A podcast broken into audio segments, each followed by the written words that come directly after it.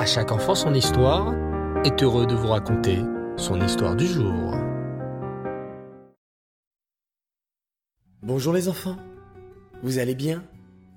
Baruch Hashem, je suis heureux de partager à nouveau ce moment magique avec vous.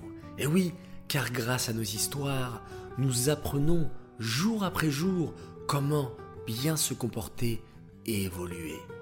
Merci les enfants d'être toujours si nombreux et si attentifs. Alors, écoutez bien cette histoire qui est en rapport avec notre paracha de la semaine, Parachat Be'alotecha.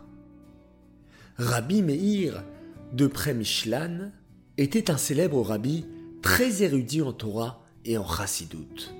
Un jour, un juif vint le voir pour se plaindre de sa parnassa, de son gagne-pain. Il se lamenta chez le rabbi. Rabbi, mon voisin a ouvert un magasin pas très loin du mien et il me prend mes clients. À cause de lui, je gagne moins d'argent. Rabbi Meir lui posa alors la question. As-tu déjà vu un cheval boire de l'eau de la rivière? Très étonné par cette surprenante question, le chassid répondit qu'il n'avait jamais eu l'occasion de voir cela. Rabbi Meir continua alors. Si tu regardes un cheval qui penche sa tête pour boire l'eau de la rivière, tu remarques qu'avant de commencer à boire, le cheval donne des coups de pied dans l'eau. Ce n'est qu'après qu'il se calme et qu'il commence à boire. Mais pourquoi fait-il cela? Pourquoi donne-t-il des coups de pied dans l'eau de la rivière? Le chassid observait son rabbi de plus en plus stupéfait. Il n'avait pas de réponse à cette question et ne comprenait pas le rapport entre les questions du rabbi et sa plainte pour sa parnassa. Rabbi Meir expliqua.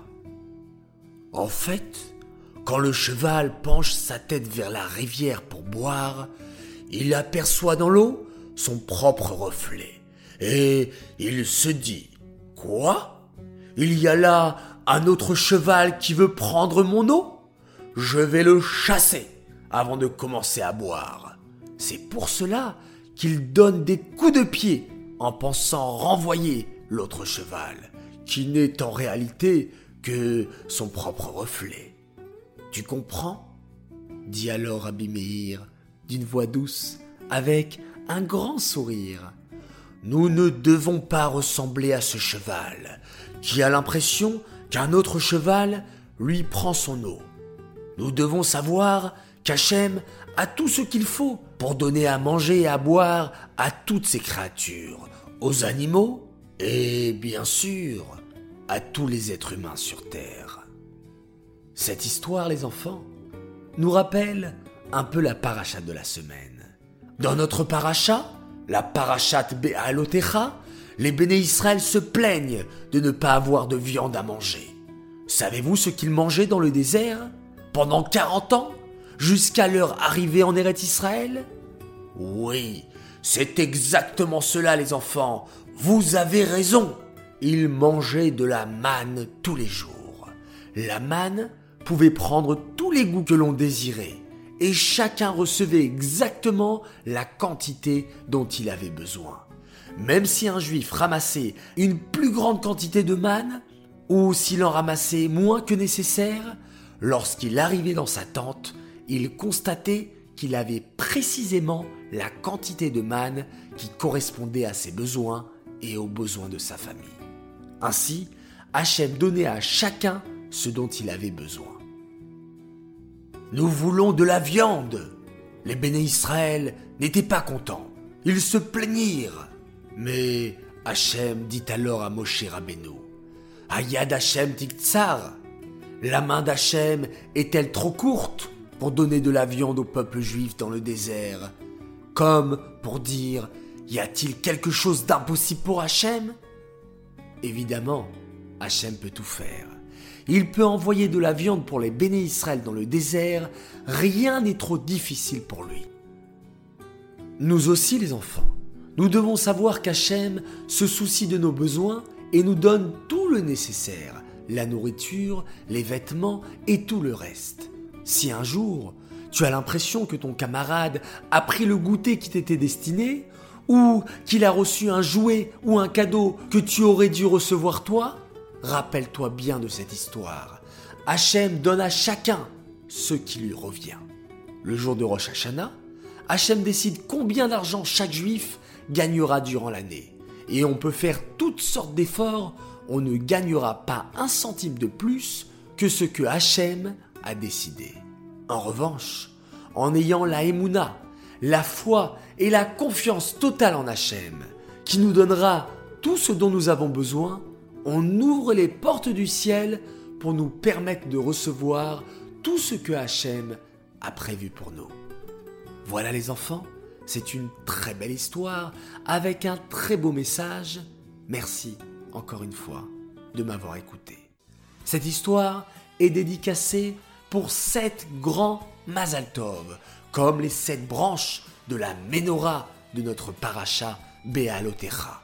Premier Mazal Tov de la part de Sarah et Mendel à leur tonton Shmuel Elbaz pour sa bar mitzvah qui a eu lieu ce dimanche. Très heureux pour lui et on lui souhaite beaucoup de berachot.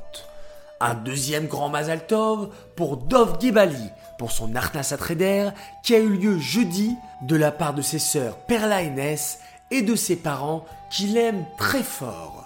Mon troisième grand Mazal Tov pour Alexander Amram pour ses 5 ans également, de la part de ses parents et de ses trois frères, Ishaï, Eliam et Raphaël. Mon quatrième Mazal Tov pour Sarah Bracha Sidbon qui a fêté ses 10 ans et à son frère Dovber qui a eu 7 ans. Mon cinquième Mazal Tov pour Lévi Yitzhak pour ses 6 ans. Mon sixième Azaltov pour Raquel Usan pour ses 6 ans et Aïla Usan pour ses 4 ans de la part de papa, maman et de les grandes sœurs. Et enfin mon septième grand Mazaltov pour la septième branche de la Menorah pour un garçon qui s'appelle Yossi Atal qui a eu 8 ans de la part de ses parents qui sont très fiers de lui et de ses frères et sœurs Tania, Mendel, Dovi, Arié et Rayouche qui l'aiment très fort. Voilà, les enfants, c'est génial. Il y a eu plein de grands Mazal aujourd'hui et c'est extraordinaire qu'Akadosh Baruchou vous apporte beaucoup de brachot, beaucoup de joie et beaucoup de bonheur. Les enfants, il est l'heure de se quitter et bien entendu avec un magnifique, un extraordinaire Shema Israël. Laila Tov et à demain, Bezrat Hashem, pour une nouvelle histoire.